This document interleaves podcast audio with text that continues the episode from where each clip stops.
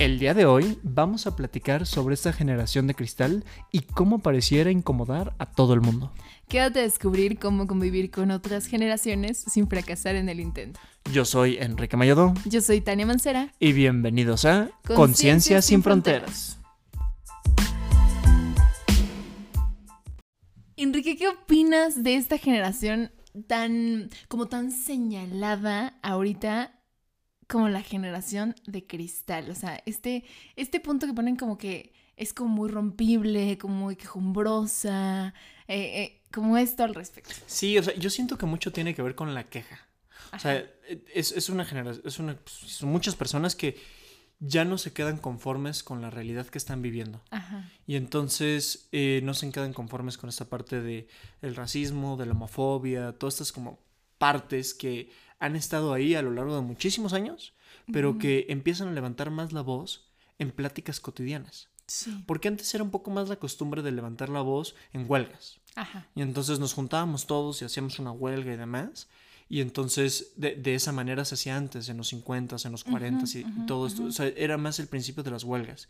Y hoy por hoy en, la generación, en, esta generación Z, es más una, una queja cotidiana pero que no cae tanto en huelga. Es que, ¿sabes que También siento que el alcance. ¿O tú qué opinas? o sea, es que siento que el alcance que hay eh, es distinto. O sea, como que siento que es una generación con mucha voz, con mucha oportunidad de ser escuchada. O sea. Que antes no tanto. Ajá, generacionalmente, siempre la juventud viene con nuevas ideas. O sea, siempre. La juventud viene con nuevas ideas, revolucionando. Tenemos ahí marchas de estudiantes. O sea, eso ha sido generacionalmente, ¿no? Como que viene a derrocar un poco o a. No derrocar, como a debatir los puntos de vista de cosas que ya se han estado haciendo, como ideas viejas, vamos a llamarle así. Entonces, eso pasa con la gente joven. O sea, empieza a crecer y dices, a ver, espérame, pero esto que me estás enseñando, ¿por qué? ¿O de dónde surge? ¿O qué? Y ahorita la diferencia de antes es que hay más voz para estas personas. Y la voz no depende de las otras, o sea, no depende de los adultos. O sea, ¿te refieres como a esta parte de redes sociales y demás? Sí. O sea, como que antes la voz dependía de que alguien te pusiera un micrófono o que grabaran la marcha o que detuvieras unas calles, que sí, ahorita sigue surgiendo y funciona, ¿no? Para muchos movimientos. Pero ahorita ya de ti mismo, de ti misma, depende tener este reflejo público. Entonces ya no, ya no dependes de si llega la televisora a darte una entrevista. Sí, o sea, ya lo puedes hablar desde redes sociales. Exacto. Siento que sí, o sea, ahí se han ganado este apodo, eh, se ha ganado este, mucho este apodo de la generación de cristal, sí. pero, pero también en las pláticas cotidianas. También. O sea, en una sobremesa y que de repente llega el tío, la tía, eh, incómodo, incómoda y sueltan un comentario que dices, no, no, bueno, qué bruto, caray. Em, creo, que tiene mucho, creo que tiene mucho que ver también con esa parte. Y, y que esto hace notar como que hay una mayor susceptibilidad. Sí. Pero, a ver, aquí viene mi duda. ¿Hasta qué punto es susceptibilidad y hasta qué punto es no estar conforme con la realidad social que se está viviendo y querer un cambio? Sí. Creo que es una mezcla, ¿no? Porque, de hecho, cuando estaba leyendo sobre, sobre el tema, me surgió mucho la duda y yo creo que hay personas que sí son más susceptibles. Y hay personas que quieren cambios sociales. Sí. Y entonces los que se encabronan con que les digan generación de cristal, normalmente son las personas que quieren los cambios sociales. Y el tema es que hay de personas para todo. Que se centran en todo. A ver, ¿cómo personas para todo? Sí, o sea, hay personas que, hay personas, lo que, justo lo que mencionaba, o sea, hay personas que simplemente sí son más susceptibles y no están dispuestas a hacer un cambio, no les interesa hacer un cambio, ni mucho menos, solamente es esta como, como hipersensibilidad al rechazo de otras personas. Y la manera de reaccionar es a través de enojarse y cosas por el estilo. Y sabes qué, que también pasa algo que, que sí, o sea, como que el movimiento de cambio y el movimiento de, o sea, de, querer como tirar estos paradigmas, una de violencia que estamos súper acostumbrados, o sea, como de muchas cosas, em, también eso como que un debate que no juega a favor de la generación es que son gente muy joven. Y mm, entonces, ajá, y entonces la voz de la experiencia dice que, y entonces le quitas... Em, como fuerza. No, acuérdate, este dicho tan famoso de más abre el diablo por viejo que por diablo. O sea, como los años de experiencia, ¿tú qué me vas a estar diciendo del conocimiento? Y eso siempre ha pasado, Tania. O sea, porque no vivía en esa época, pero estoy segurísimo que cuando empezaba todo este tema hippie en Estados Unidos principalmente, eh, los baby boomers decían, oye, ¿qué onda con los hippies? O sea, y era una manera de crítica y hay una manera de que esta generación va de mal en peor y cada vez estamos más mal. Y, es algo que, de hecho, ahorita que lo, que lo mencionas, que ha sucedido desde la Edad Media. Normalmente, las generaciones más viejas critican a las generaciones más jóvenes. Sí. Y no nada más eso.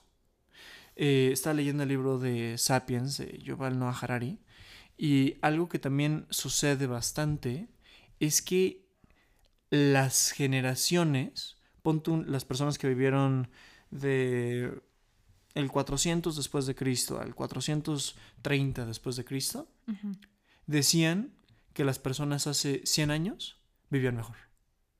Normalmente la gente tiende a decir que la gente del pasado vivía mejor que la gente del momento presente. Sí, sí, sí.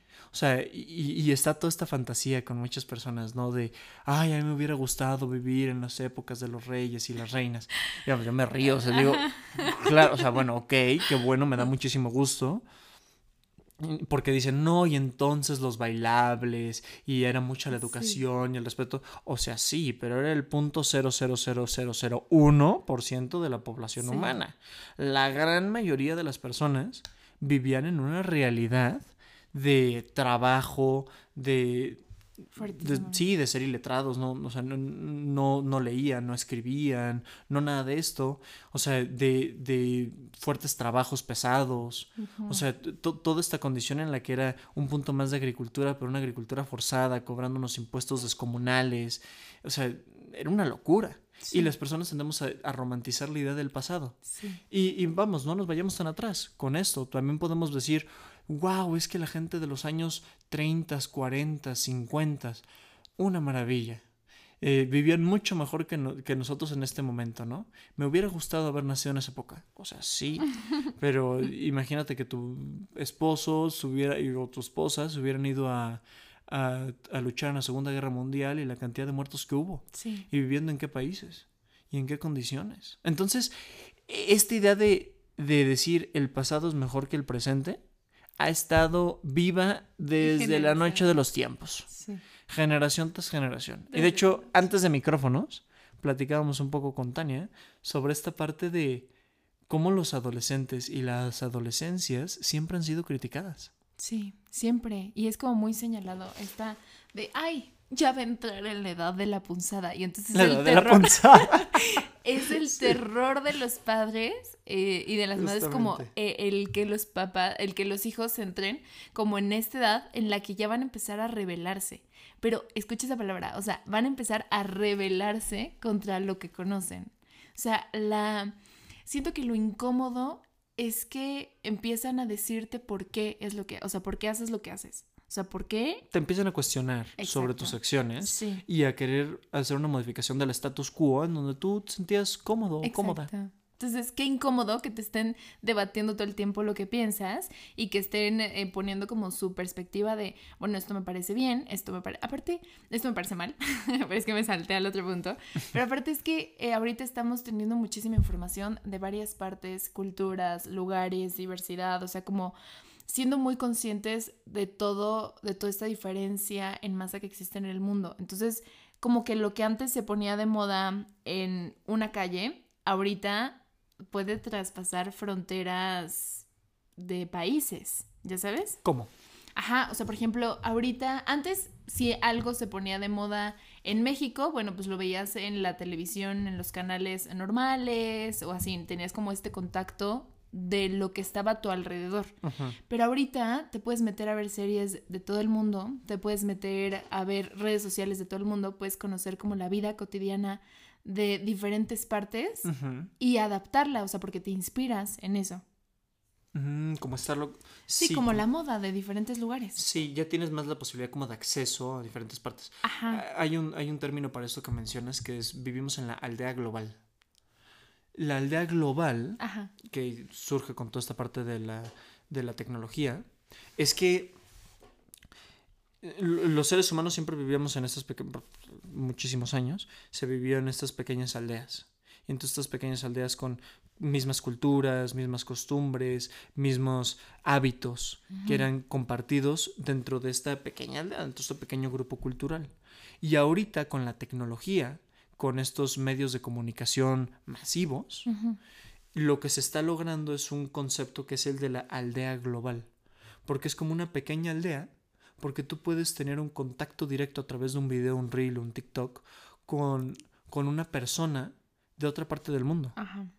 Con una persona que tal vez un mexicano con un español, simplemente a través de un video. Y podría estar, y la comunicación se da como si estuviera casi enfrente de ti. Porque aparte ya no es nada más por teléfono. Ya desde el teléfono iniciaba esto. Pero ya ahorita ya se ve esto con los videos y con Zoom y con todas estas nuevas tecnologías. Entonces, los usos y costumbres que tiene una persona en España se empiezan a replicar para una persona en México. Sí. Porque la comunicación es inmediata. Sí, sí, sí, sí. Entonces va, mucho por ahí esto que tú mencionas. Sí, y que, y que justo, o sea, como que ponen mucho a la generación de que estar con una postura hacia las injusticias.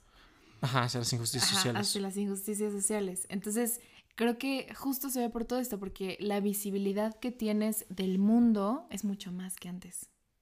O sea, mucho más. Yo siento que es algo que deberíamos de agarrar y sí super hacer de nosotros socialmente, como tener la capacidad de ver que aunque viva en otro país, aunque tenga una realidad diferente a la mía, eh, tener esta posibilidad de crear como más accesos, ¿no? O más equidad. Sí, y ahorita que hablas con relación a esto de la justicia social, hay, otro tema por ahí que, es, que es interesante con literalmente el nombre, generación de cristal. A ver. Porque cuando tú le dices a alguien es que tú eres de la generación de cristal, es a manera de burla o ofensa. Y lo que se busca es suprimir todas las ideas que tiene esa persona. Entonces, ay, te estás empezando a quejar, ay, sí, la generación de cristal y tres palmadas en la, en la espalda. Y entonces es una forma como de suprimir su opinión y de decir, pues no cuenta, pues como tu generación es como chafita, se rompe con todo. Sí. Entonces no es de las generaciones duras del pasado, que aguantábamos recio a todas las cosas. Y entonces es una manera en la que puedes oprimir esas opiniones. Sí. De una manera de burla, una manera de risa y en la que ni siquiera es cuestionado lo que se está diciendo. O sea, nada más es tachada la persona por tener una edad, unas circunstancias de creencias y, y ya. Y aparte, creyendo que lo más duro realmente es lo mejor. O sea, como poniendo una postura. Aquí siento que también juega mucho una postura de poder en el que por edad em, sí, como autoridad. Sí, exacto. Se pone como esta postura de autoridad frente a otra que o sea, con el derecho de decir esto que estás haciendo está bien, esto que estás haciendo está mal, dependiendo a la conveniencia propia. Claro. Entonces, es súper fuerte, o sea, porque es invalidar una postura de cualquier tipo, nada más por la edad.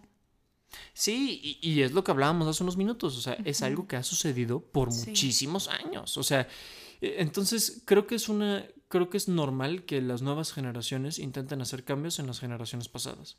Y ahorita es la generación Z, pero el día de mañana ya habrá una nueva generación y la que sí, de hecho creo que ya tiene nombre la nueva generación después de generación Z. La verdad lo desconozco. por ahí si alguno de nuestros escuchas eh, tiene el nombre, eh, escríbanos por favor, pero el esto de las generaciones es así y, van montándose nuevas generaciones, nuevas personas y con nuevas ideas y quieren cambiar el status quo. Creo que aquí un, gran punto de responsabilidad que tenemos nosotros, y da igual la generación que seas, es a la tolerancia, a la apertura y al entendimiento. Al, al tener esta empatía del otro, ya sea que tú seas de la generación Z, o que seas de la generación X, o que seas millennial, o que seas baby boomer, o la generación que sea, es abrirte a la empatía de que la otra generación tiene ideas y perspectivas distintas. Y por tener ideas y perspectivas distintas no es que sean más chafas. Porque también pasa viceversa. cómo la generación Z critica a los baby boomers por tener ideas anticuadas. Y entonces los ven como, pues ya como desactualizados, los ven como, como chafas. Pero en realidad simplemente son ideas distintas y creo que un punto muy padre es poder abrirnos con tolerancia. La tolerancia es la convivencia armónica de las diferencias. Que amo, ajá. Ajá. Entonces, cuando tú eres tolerante y convives armónicamente con las diferencias que hay en el mundo, ahí es cuando podemos empezar a enriquecernos y ver qué ideas tomar. Y tal vez sí es cierto, tal vez hay alguna cosa del pasado que sea útil y que valga la pena preservar. Y habrá varias. Y entonces tener la suficiente apertura para decir, wow, eso lo conservamos. Creo que es una buena idea. Y tal vez ahorita que tenemos esta novedad, ah, esto no vale tanto la pena. Pero también viceversa. Tener esta apertura para decir, oye, esta nueva idea pues no está tan mal. O sea, tal vez no está tan mal esta otra parte. Sí, o sea, como que justo señalan una, pues, o sea, señalan como ideas en lugar de verlas y realmente ojearlas como si tuviera algo de utilidad, que siento que es de verdad lo que hace como que te nutras de eso, o sea, que veas algo, experimentes algo, pero como si de verdad de ahí pudiera sacar algo muy padre, hace que se pueda como mm, elegir de manera muy adecuada que sí y que no, porque no quiere decir que todo lo que traiga esta nueva generación esté bien. O sea, claro que no, están igual de confundidos porque son personas, ¿sabes? Somos personas, estamos, somos humanos, nos equivocamos. Y estamos experimentando con cosas. Exacto, entonces todo es, todo es ideas y, y, mm, cosas como de mejoras y mm, este punto en el que te pones a ver qué da mayor calidad de vida o qué genera como esta equidad de derechos humanos. Y no tener que estar siempre criticando. Ajá. O sea, no tener que estar criticando de ambas partes, ¿no? Ni de la generación Z hacia otras generaciones, ni de otras generaciones a la generación Z. O sea, como abrirse a ver qué se puede conservar, qué no, qué vale la pena tirar, qué vale la pena cambiar. Y, y, demás, ¿no? Desde, eso, desde esa posición. O sea, sería más bien no adueñarte tanto de tu postura. Eso pasa mucho cuando estás intercambiando puntos de vista con otra persona. O sea, como que en lugar de enfocarte en que están hablando de información diferente, y cualquiera de esa información, de hecho, puede ser útil para la... O sea, como más por el conocimiento, es por mi idea y tu idea. Y entonces tú tienes razón o yo tengo razón. Y entonces agarrando esta postura, no se llega a ningún lado. Y no se construye. No, no se construye. solamente es o sea, quiero oprimir al otro. Sí. Y el tema es que los dos tienen la misma visión. Quiero oprimir las ideas del otro. Sí. No es un, a ver, voy a ver qué tiene de interesante tu idea para ver qué puedo yo construir y qué puedo yo mejorar. Y eso es algo muy interesante y que se tiene que hacer incluso en cualquier conversación. Y vamos, creo que es mucho más importante hacerlo cuando, cuando se platica sobre estos cambios sociales. Como intentar, intentar tener esta apertura a, a eso, a ver qué se puede construir, a ver qué se puede ir logrando. Sí, algo, me pasó muy curioso justo en hace como una semana. Eh, volteé y vi una marcha, que una marcha, y me di cuenta que yo no sabía nada del tema, ¿no? Una marcha de un tema X, que yo no sabía nada del tema. Y entonces, como que me puse a ver que normalmente uno dice, a ver, se están manifestando, están marchando, yo voy en el tráfico, yo quiero llegar temprano al lugar donde voy, ya quiero descansar, pero si hay una inconformidad o alguien está levantando la voz o un grupo de personas están cuestionando sobre algo, a veces cuando no entiendes de la postura es escuchar. O sea, escuchar y ponerte en esta parte de, bueno, no tengo ni idea de lo que están hablando. Chance es una tontería todo, chance no, pero abrirte esta idea de escuchar e intercambiar. Y es cuando realmente te nutres de las diferencias que hay, ¿no? Entre una generación y otra. O sea, como que es maravilloso de repente sentarte con diferentes edades, diferentes experiencias y ver el reflejo que han tenido de su vida y qué aspectos te gustaría tener en la tuya y qué aspectos no te gustaría tener. Sí, totalmente. O sea, como que hay muchas, y hay muchas causas sociales a las que no estamos tan abiertos y no conocemos tanto. O sea, y, y, ver cómo podemos ir mejorando también como sociedad. Exacto. Sí, como sociedad. Y también, ¿sabes qué? O sea, como que muchas veces cuando hay como esta mezcla entre amigos de diferentes edades, porque nos ha pasado que tenemos como amigos de edades súper, súper, súper diferentes, y entonces de repente esta postura a favor o en contra de algunos puntos pero poniéndote como igual hace que la información sea mm, como valorada. O sea, cuando se pierde este no te pongo como igual y entonces te pongo como, ay, seguro no sabes, o ay, este, esta persona no, ya tiene ideas muy anticuadas. Entonces, cuando no se pone una postura como igual realmente para escuchar, creo que es cuando se desfasa y se pierde esta oportunidad como de convivir armónicamente, como decías, como en tolerancia. ¿Sabes dónde también creo que pasa mucho eso? ¿Dónde? En las maestrías. A ver. Sí, en las maestrías a veces hay personas de edades muy variadas. Está, está la persona que acaba de salir de la licenciatura con 23, 24 años, pero también está la persona que tiene 35 y a veces que ya es su segunda maestría, o 40, o 50, y entonces se están lanzando a hacer una maestría. Y cuando están en el salón, todos son alumnos. Eh, sí. Y todos, todas sus opiniones son igual de válidas. Y, todos opinan como desde un nivel, como desde el mismo nivel jerárquico de ser alumno para con el maestro. Y entonces, en algunas ocasiones, el maestro puede ser más joven que algunos alumnos.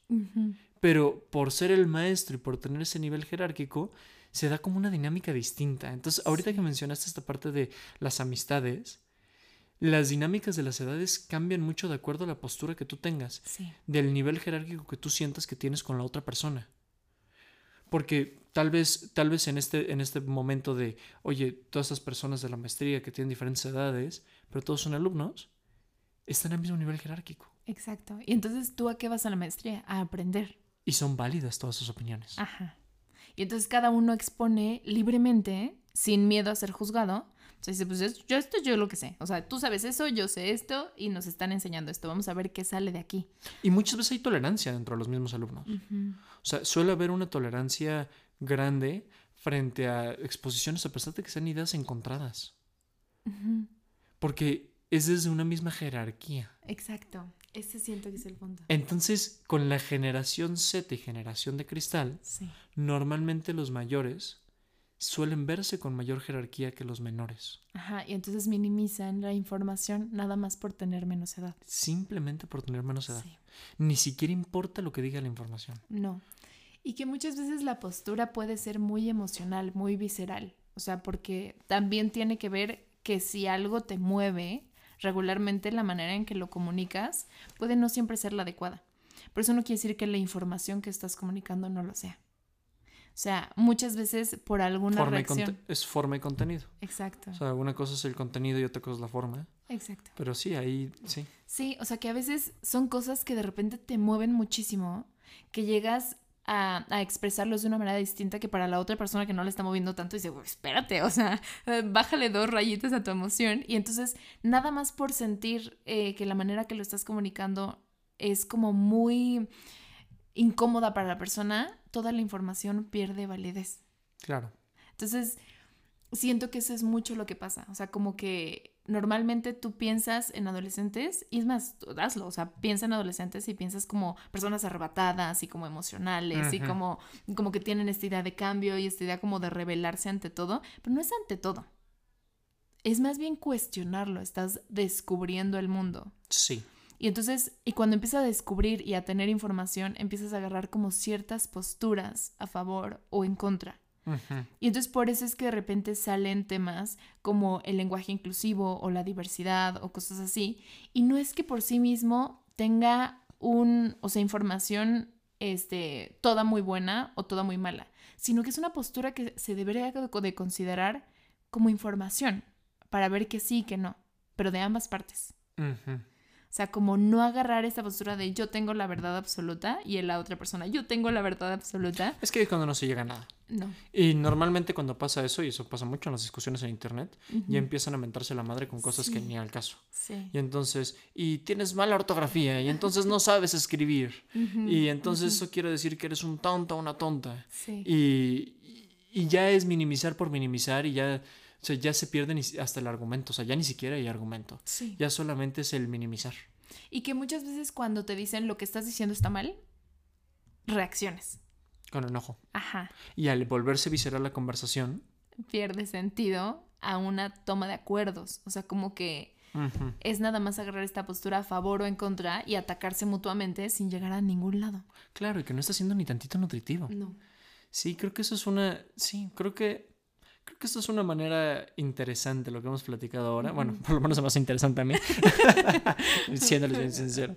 Eh, de, de conversar entre generaciones. Sí. Y de conversar con personas con posturas diferentes. Sí, y como abrirte, o sea, decían por ahí que eh, si crees que hay una persona de la que no estás aprendiendo, o sea, verla con unos ojos diferentes. Por ahí me encontré así rapidísimo. Este, era una chava que tiene su podcast, súper famoso, nada más que no me acuerdo. Ah, de Ash, em, que decía que empezaba a salir de citas como si o sea, no nada más conociendo a alguien, o sea, saliendo, preguntándose em, por qué esa persona sería el gran amor de la vida de otra persona. O sea, ¿qué hace que esa persona sea el gran amor de la vida de otra persona?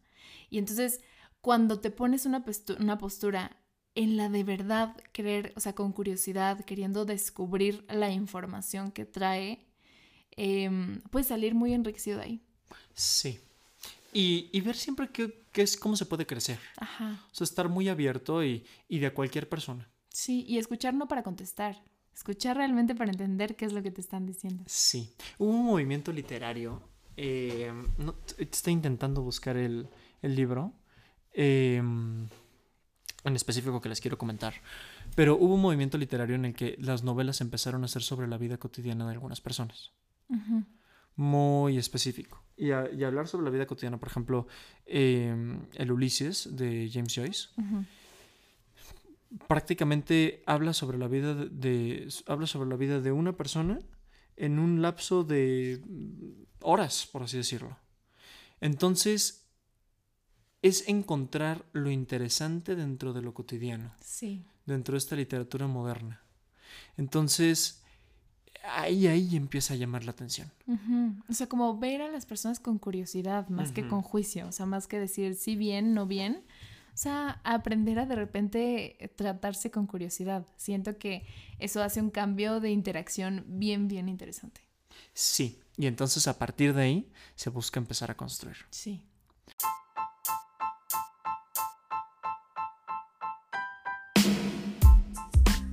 Pues muy bien, muchísimas gracias por haber escuchado el episodio del día de hoy.